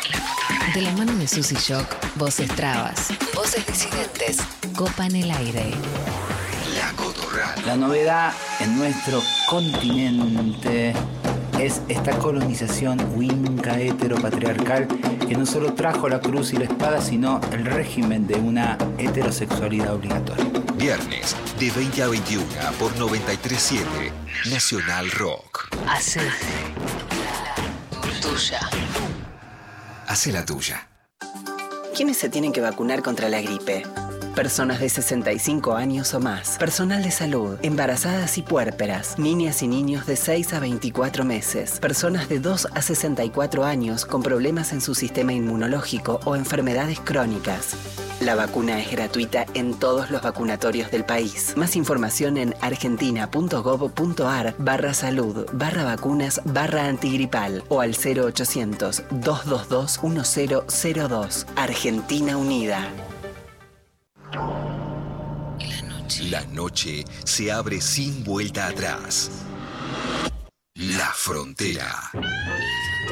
Cruzando los límites marcados en mapas que ni existen. Frontera. Martes a sábados de 0 a 2 con Coco Frontera. Por 937 Nacional Rock. Hace la tuya. 11 39 39 88 88. Nacional Rock. Darío Stanraiver. Luciana Pecker. María Stanraiver. Lo intempestivo. De 11 a 13. En 937. Nacional Rock. Cuerpos vivos. Con sol despeinada. Lo intempestivo. Lo intempestivo. Bienvenida, sol despeinada y la, me- y la menstruación y Y la, la menstruación. menstruación. Hay que hacer como un. ¡Ey, para vos, vos! Sacamos un tema ya acá, para vos, vos, a ver si podés con esto. Eh, para vos, María Becerra, a ver si tenés lo que hay que tener para sacar un tema de la menstruación. Tremendo. Te mando No, el chorro. Te mando el chorro. Está bien rojo. A ver si te la bancás. Venga, venga para acá, que Sol despeinada te va a hablar de menstruación. De ¿Sabés? Antes que no- Sa- ¿Sabés las veces, y para empezar y no quitarte tiempo, las veces que vi anunciadas charlas o entrevistas con la palabra menstruación y la palabra mitos? Siempre, ¿viste? Y sí, va muy de la. eh, o sea, menstruación con M de mitos. Así tendría que llamarse básicamente eso, ¿no? Tremendo. Mitos y no solo eso, sino también prejuicios, eh, también la cultura, la cultura de la menstruación, al menos, por lo menos acá en Argentina, tiene todo, digamos, alrededor sateliteándote un montón de, de cuestiones vinculadas a lo cultural, obviamente hablar vinculadas al género, es como algo obvio decirlo, Em, pero sobre todo, digamos, este evento particular como un evento casi como una especie de, de bautismo uterino de iniciación, ¿no? Como de, de bienvenida, bienvenida al mundo de la reproducción, ¿no? Que es la función que hemos venido a cumplir, ¿no? O sea, concretamente, vamos a decirlo. No vamos a hablar en términos que, que- que la población general nos entienda.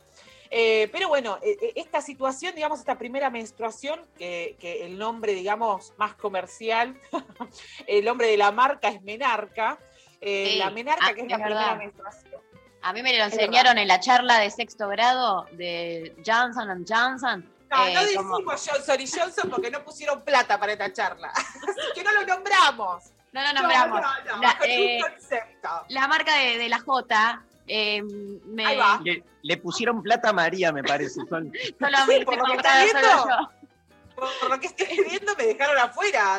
Me dejaron afuera de, esta, de este, Ahora te paso, te paso el, el- el- hago que te contacten. Eh, te devuelvo un poco de- del madrinaje que, que tanto eh, me diste. Eh, Eh. Eh, me acuerdo Sí, que contame, había un videíto que nos pasaron, que a solo las nenas, los nenes se tuvieron que ir a otro aula a, jugar al fútbol probablemente, y a las nenas nos mostraron un video que decía, que, eh, ¿sabes qué es la menarca? Y le iban preguntando, era un video muy bueno, un documental, que le fueron haciendo un montón de niñas, en- y jóvenes, púberes, en la, como no sé, en la calle, y, y los nenes tenían que responder que es, eh, les parecía que era menarca, y nadie sabía, entonces era un poco gracioso también, y todas como, ¿y qué, qué es? Hasta que venía uno y decía, la menarca es la primera menstruación, y te regalaban una toallita, y vos tipo, ¿qué hago con esto? ahora?". Y la que guardabas rápido para que los nenes no vieran que te habían llevado una toallita. la vergüenza, la vergüenza de era era era, era narcotráfico, era, era un tráfico, era peor, o sea, me, yo yo me siento más segura fumando un porro en la calle que, que mostrando una toallita. Me siento yo más segura civilmente. O sea, siento que, que- que estoy mejor. Menos que- discriminada. Menos discriminada. Sí, sin duda, sin duda. Bueno, está perfecto esto que vos mencionás y que traes acá, porque justamente, digamos, se han, se han aprovechado también de la menarca, o sea, de, de- de este evento eh, tan importante, porque no, nadie le resta importancia, nadie se pelea con la menarca, digamos. Es un evento interesante desde lo fisiológico, desde la homeodinamia, desde un cuerpo que, un cuerpo que, que- que está vivo, justamente, un cuerpo que expulsa fluidos, un cuerpo al que le pasan cosas. Eh, pero bueno, Yo lo digamos. festejaba, Sol. Vos sabés que yo soy así como desde chiquita. Tengo una amiga, Yamila Babio, que me conoce de sexto grado, que es cuando me vino, y me escribe en la fecha, que fue 6 de junio. Y yo festejaba después, pero festejaba así una torta, torta yo para todo, pero mi menstruario. 11 No, años estoy no, ¿eh? No me digan que estaba interceptada por feminismo. A mí se me ocurrió menstruario y lo festejaba. Bueno. ¿Cómo es? Este, ya, ya, ya te estoy sacando de guion, perdón, pero este, ayúdame con No esto que no pregunto. ¿Cómo es? ¿Qué es lo que se ve en términos de vergüenza, digamos, de vergüenza social? ¿Qué es peor? ¿Que te venga más pronto, que te venga más tarde? ¿Cuál es la construcción que hay ahí de, este, de la edad? O sea, si tenés 10 y te viene, ¿está mal visto o, o está mal visto que te venga a los 14? La- Todos. Yo lo sentí muy orgullosamente que me venga antes, pero hay nenas a las que les da mucha vergüenza porque ellas les viene y a sus compañeras no. Pero si te viene tarde también hay algo muy despectivo, como que todavía no sos, todavía no te pasó, que les pesa. Totalmente. Perdón, María, ¿querías eh, decir algo? No, no, no, que, que, que me acuerdo que tenía compañeras, que, amigas, que la primera que le vino era tipo, ay, no, pero como, ¿cómo ya te vino? Tipo, ya so- como vergüenza. cualquiera. Y al mismo tiempo a la que eh, estábamos en mitad de primer año y recién ahí le vino a otra y fue como todo un acontecimiento y era como, como ¿cómo puede ser que ya estemos a esta altura y no te haya venido? Estaba algo mal con tu cuerpo, está pasando. Totalmente. Bueno, eh, esto de que haya como un parámetro es muy del- de, la medicina hegemónica, que haya como un parámetro de edad.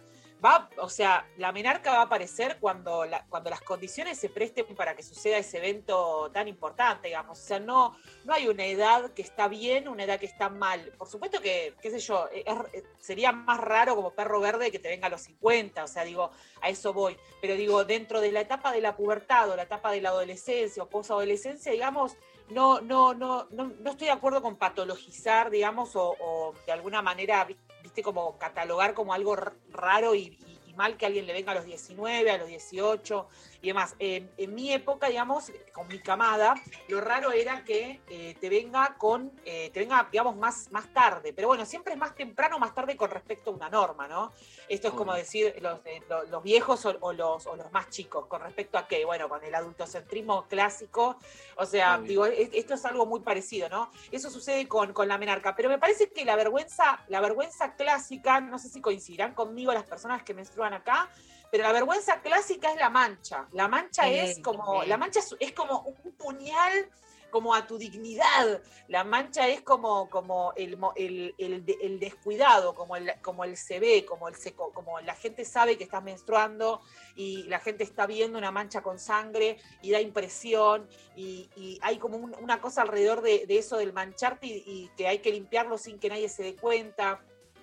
Como Sí, una muy cosa humillante, casi como que te- te- es humillación total, es como la peor, lo peor en el escenario posible, eh, siendo Pero es- puber es ese. ¿Es parecido a mearte encima la vergüenza o es distinta?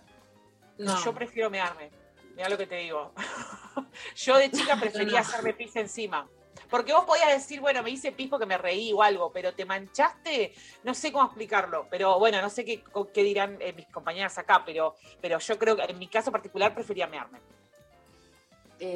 Yo no, pero claramente, por ejemplo, los tampones OB, la publicidad que, que escribí de eso durante mucho tiempo era que no se note.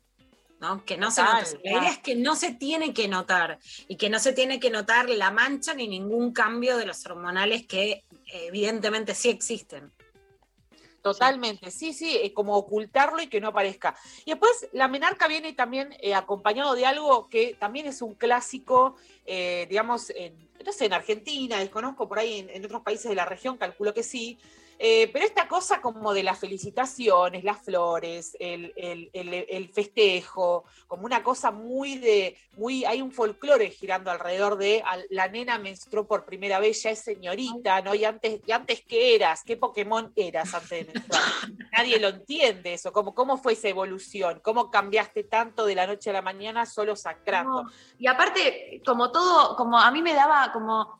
No, como no quería que se arme ese circo y era tipo, lo peor de todo era como saber que estaba tipo tu familia ahí, que ya sabe, como mirándote con cara de y como que se lo pasen entre todos y como, ay, a ver cómo me dice ahora la abuela o alguien, como, viste, o sea, me podía llegar, me, me- me mataba de solo imaginarme esa instancia y cuando sucedió fue como, no quiero que nadie sepa. Bien, ¿puedo hacer una pregunta? ¿Cómo vivió Darío eh, la primera menstruación de María?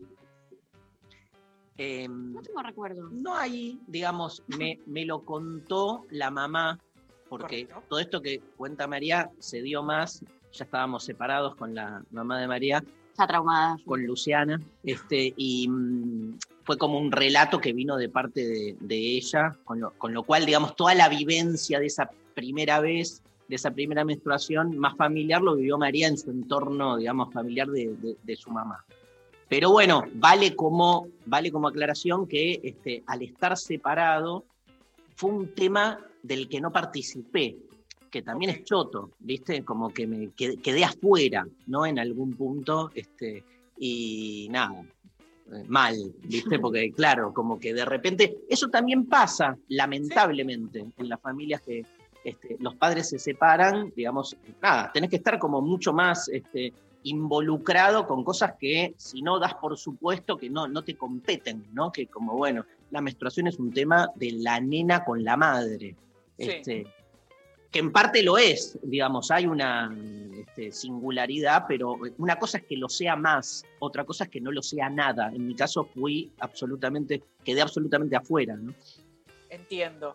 Eh, a mí, en mi caso, igual voy a decir que mis padres no estaban separados e igual aún así todo mi papá no participó de no participó del evento de la menarca. O sea, y, y vivíamos todos bajo el mismo techo.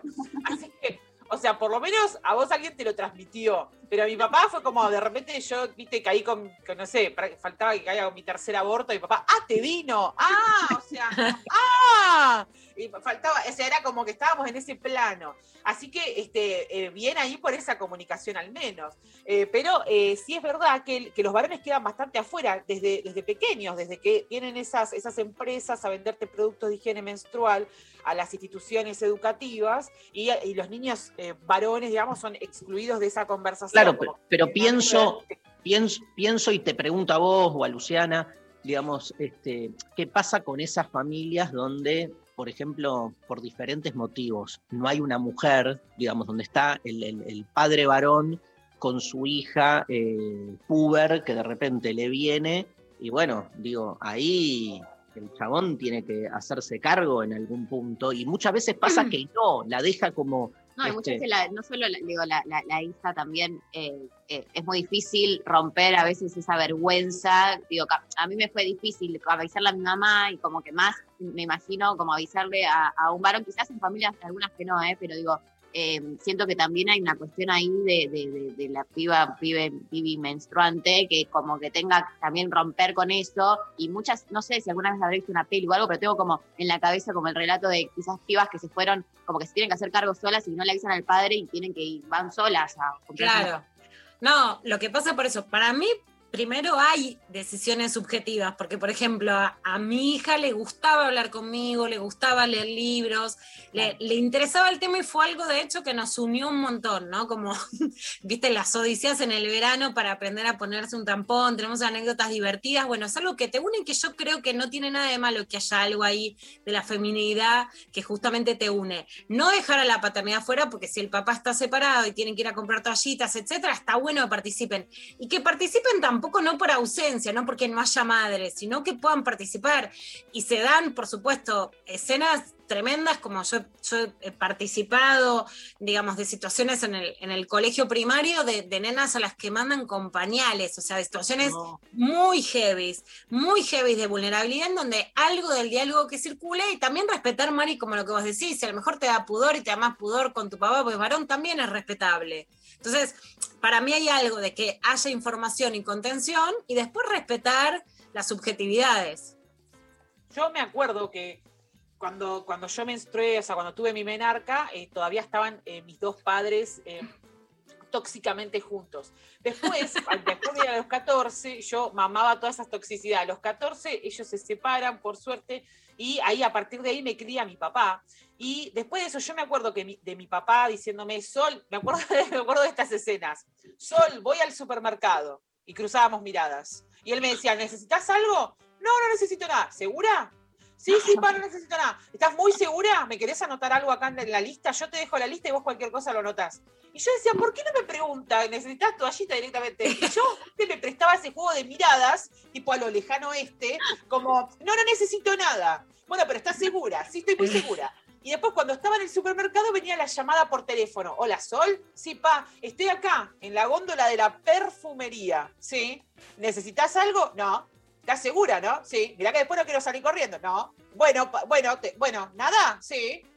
Eran conversaciones así como con tira y afloje, como a ver cuál ganaba. Y después eh, terminaba diciéndome, si yo, yo iba al supermercado o algo, me decía, bueno, Sol, te dejo plata de más por si te des comprarte algo que te haga falta. Bueno, y siempre eso ya sabíamos que en el código era comprar toallitas. Eh, pero bueno, le daba como mucha vergüenza también pararse en esa góndola. Se juega mucho el de las masculinidades pararse en la góndola de la perfumería. Eso es un tema también.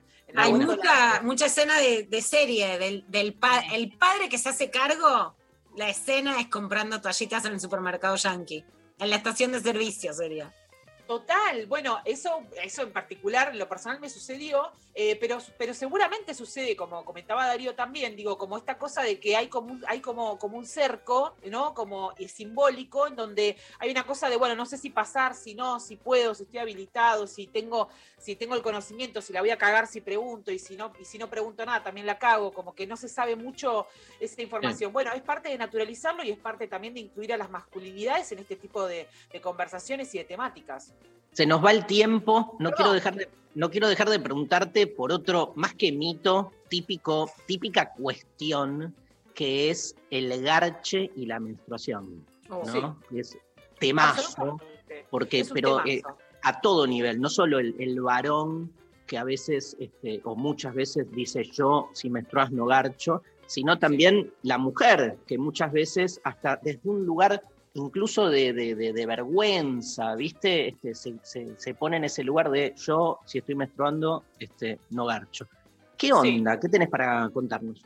Bueno, con respecto a esa temática, yo en general suelo tener una posición de que, de que uno, yo creo que hay que respetar lo que cada uno se sienta cómodo y cómoda.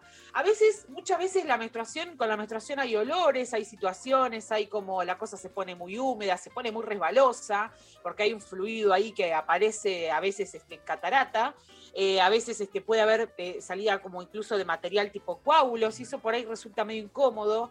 Quizás con el preservativo resulta medio resbaloso. Yo creo que cada, como cada cuerpo es distinto, lo mismo con, con- con las comodidades al respecto de la, de la ceremonia sexual y la menstruación.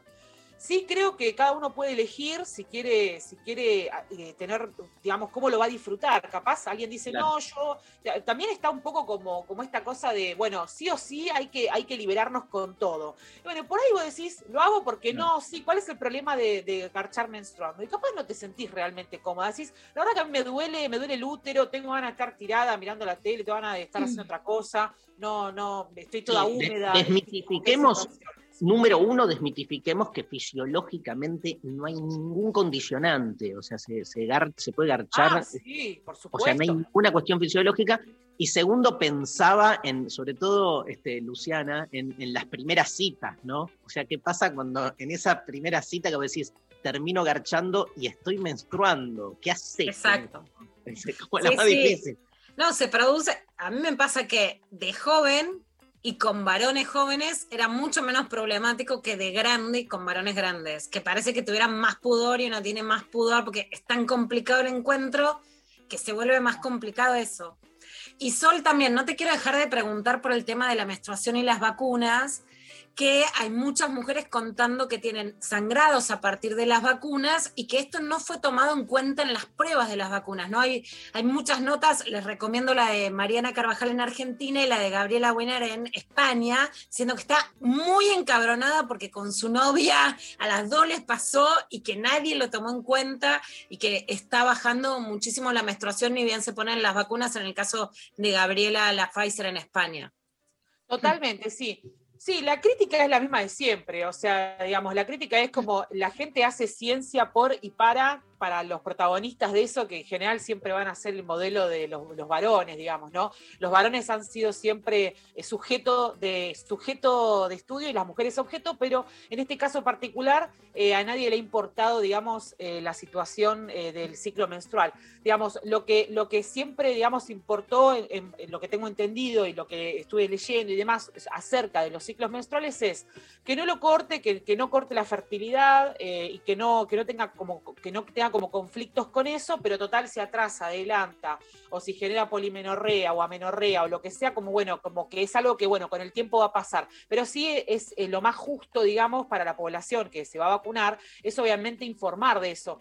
Yo dudo igualmente que eso eh, condicione que alguien diga, mira, no me vacuno porque vamos, va a modificar eh, dura- durante las, las- los, digamos, durante el posterior eh, eh, reciente va a modificar mis ciclos, no me quiero vacunar. Yo dudo que eso sea un motivo para no vacunarse, pero sí es cierto que lo más justo hubiera sido comentarlo. Yo tuve COVID y estuve dos meses sin menstruar y nadie me avisó, como, mirá que puede modificar. Y yo pensaba como, es imposible que esté embarazada, o sea, como que me salvo, salvo que me hayan violado mientras esté en coma, que también también es una posibilidad.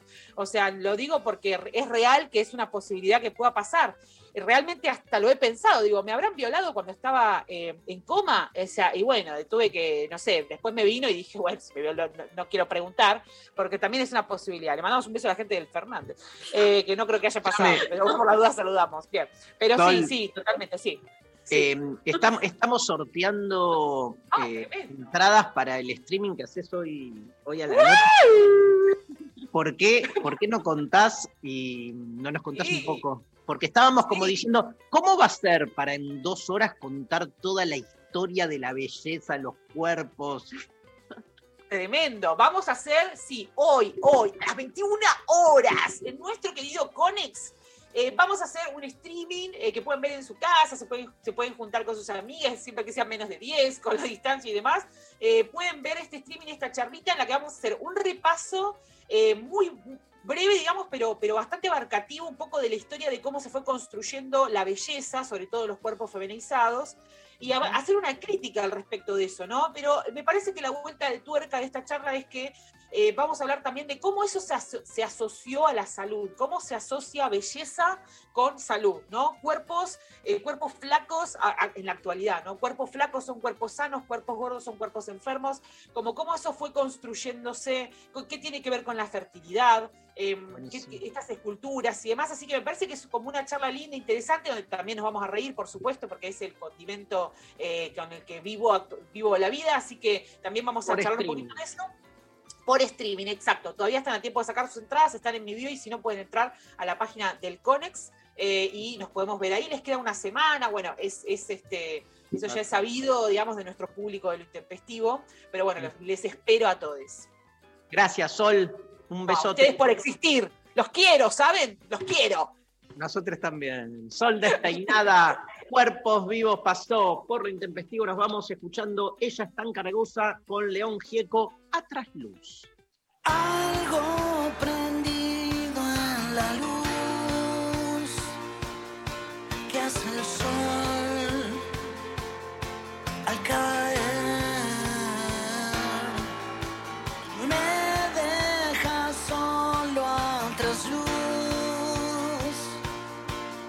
Sé qué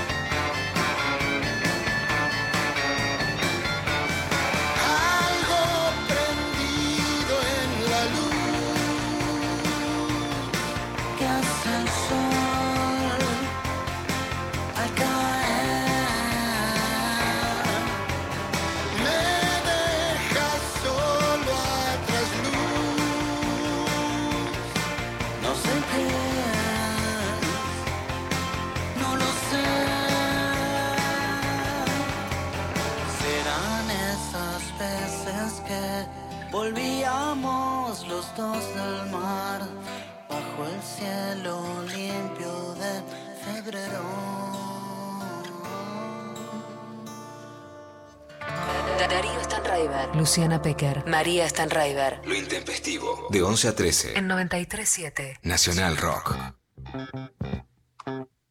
Te leo un mensajito. Dale. Bueno, eh, acá nos mandan por WhatsApp. eh, Hola Intempes. De chica pensaba que la guerra era algo muy lejano, de la historia muy antigua o de cuentos, que ya no existían en la Tierra desde hacía mucho. Descubrir lo de las guerras mundiales y las guerras eh, persistentes en otros lugares del mundo fue como otro Papá Noel, hermosos siempre. Banco, banco, sí, total. Sí, sí. re, re. Yo me quedé con lo de la, la Pecker, a mí me, me mató. Fue eso. O sea, darme cuenta que la humanidad no tiene Ah. solución. Lo, lo, lo, lo, re- lo, lo Esa es tu reescribo. interpretación, pero me parece que voy ahí. Yo era más optimista y voy ahí. No, que, que, que la gente es mala. ¿Qué dijiste? Sí, Eso, que la gente es mala. Es más mala de lo que yo creí. Eso, eso. Bueno. Yo eh, me sumo a esa. O como algo de, de, de que el ser humano tiene contradicciones también. eh, una verdad. Sí, fuerte. sí. Un poquito más fuerte. Sí, sí, no, ya sé, sí, sí, pero bueno. Eh, cuando era niño también por WhatsApp nos mandaban, pensaba que al morir nos tocaba ir al cielo o al infierno, después entendí que el infierno es aquí y, y es lo que hacemos padecer a las otras especies animales solo por satisfacer el sentido del gusto. Tremendo. Fuertísimo. Re. Eh, acá eh, nos mandan por Instagram eh, que existe la objetividad. Mira. Ese yo también fue un mito que cuando me di cuenta que no, eh, como empecé a estudiar ciencias sociales y fue como, ah, ok, bueno, claro, tiene sentido. Y detrás que existe el bien, que existe la justicia, que existe el... Bueno, eso, pero ni hablar, olvídate. Eh, más, más que, que también eh, real. Diego dice Sí. que Clarín informaba que TN era serio hasta el 2008. Yo cuando era chico, cuando era chico me acuerdo que, digamos, no tenía tanta conciencia, no la, no la teníamos a nivel social de lo que era la manipulación mediática, pero me acuerdo que en, en la casa de mis padres se, se compró, se compra hasta el día de hoy, Clarín toda la vida, y yo tenía como esa pelea con, no pueden leer otro diario, pero no como consciente de lo que implicaba. Era Claro, como que eh. me mataba la, la, lo La monocromático repetición. la repetición, tal cual. Y me acuerdo que, que- que mi vieja me decía, no, pero está bien el tamaño, me daba como respuestas. Aparte, No, está- bien el tamaño, era en contraposición a la nación, que tenía Claro. un tamaño enorme, que era porque estaba destinado a los sectores del campo que tenían grandes mesas y nunca lo quisieron cambiar hasta ahora, digamos. Entonces, que se levantaban y desayunaban en grandes mesas, estaba para la clase alta y el tamaño implicaba eso, Sí. más grande, tomara más oligarca. tren, iba a estar le- leyendo La Nación. la nación. Y después algo que también me decía mi vieja, que también yo después este, me pasó lo mismo, que a ella le encantaba la sección de espectáculos de Clarín, que siempre fue muy, muy amplia. este, y, mm, pero que tenía mucha data, ¿no? Eh, y a mí me pasaba con el Clarín Deportivo, que este, también había mucha data, o sea, esto de este, la cantidad de información, pero bueno, en ese momento no, no, el, sesgo era algo que no, no, no lo tenía tan evidente. Te leo otro de Instagram. Marilyn nos manda. Cuando era chica pensaba que la gente chapaba y ya de eso iba a nacer un bebé. Bueno, a mí me contaron ese cuento también, a Marilyn. eh, como cuando papá y mamá se quieren mucho y se dan un beso y un abrazo muy, muy, muy fuerte. Eh, bueno, hay una semillita que entra en mamá y no sé. Y yo como, ah, claro, tiene sentido. Por la boca. Eh, se yo no entendía cómo, como, como el abrazo, cómo llegaba, como que quizás era tan fuerte que algo atravesaba las panzas, como que no entendía la parte de eh, esa semilla que llegaba Me mágicamente. encanta atravesar las panzas.